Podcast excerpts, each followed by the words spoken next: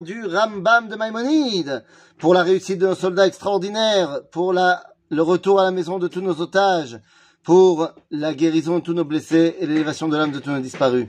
Rabotai, nous ouvrons le dernier chapitre de Ilchot Melachim, des lois sur les rois et les guerres, le chapitre 12, qui est également le dernier chapitre euh, du livre de Shoftim, qui est également le dernier chapitre de tout le Yad le Mishneh Torah, le livre du Rambam, il est le chapitre 1000 du Yad HaZaka.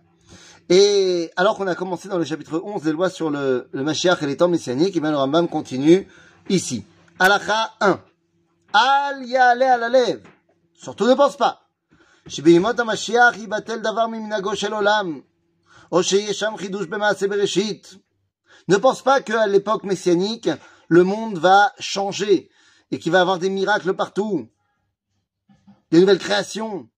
Et là, Olam, évidemment, le, Rambam continue avec sa phrase magnifique, comme le disent les idiots. Et là, Olam Gonoeg, le monde continue normal. Et alors, vous allez me dire, mais alors à quoi ça sert, euh, si tout pareil? Non, c'est pas tout pareil. Il n'y a pas de miracle. Mais une fois que les temps messianiques commencent, enfin, on peut commencer à bosser. C'est-à-dire quoi? Avoir un mot à dire au monde entier pour lui expliquer comment s'attacher et comment dévoiler Dieu.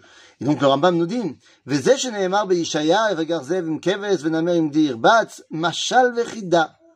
tous les versets, tous les versets qu'on a dans les prophètes qui nous parlent des temps messianiques avec des choses qui ont l'air complètement surnaturelles, comme par exemple que le loup et l'agneau vont vivre ensemble, eh bien nous dit le Rambam, ce sont des paraboles, ce sont des images.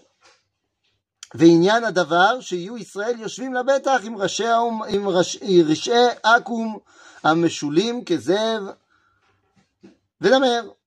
Nous dit le Ramam, c'est quoi ces paraboles, ces images Eh bien, c'est que viendra un temps où Am Israël pourra vivre avec la communauté des nations. Et nous, comme les nations sont comparées euh, au loup et nous à l'agneau, eh bien, viendra un temps où on pourra vivre ensemble, on sera plus persécutés.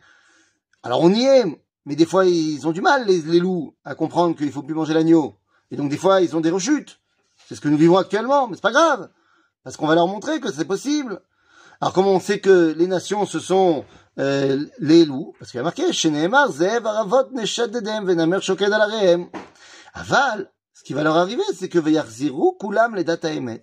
Mais ils vont petit à petit faire tchouva les nations. Velo Yigzelu Velo Ils vont arrêter leur procédure barbare. Et là, il y a Achlou Davar Mutar Benachatim Israël ils se, nourriront, pas seulement au niveau de la nourriture, mais au niveau des valeurs, euh, des valeurs d'Israël.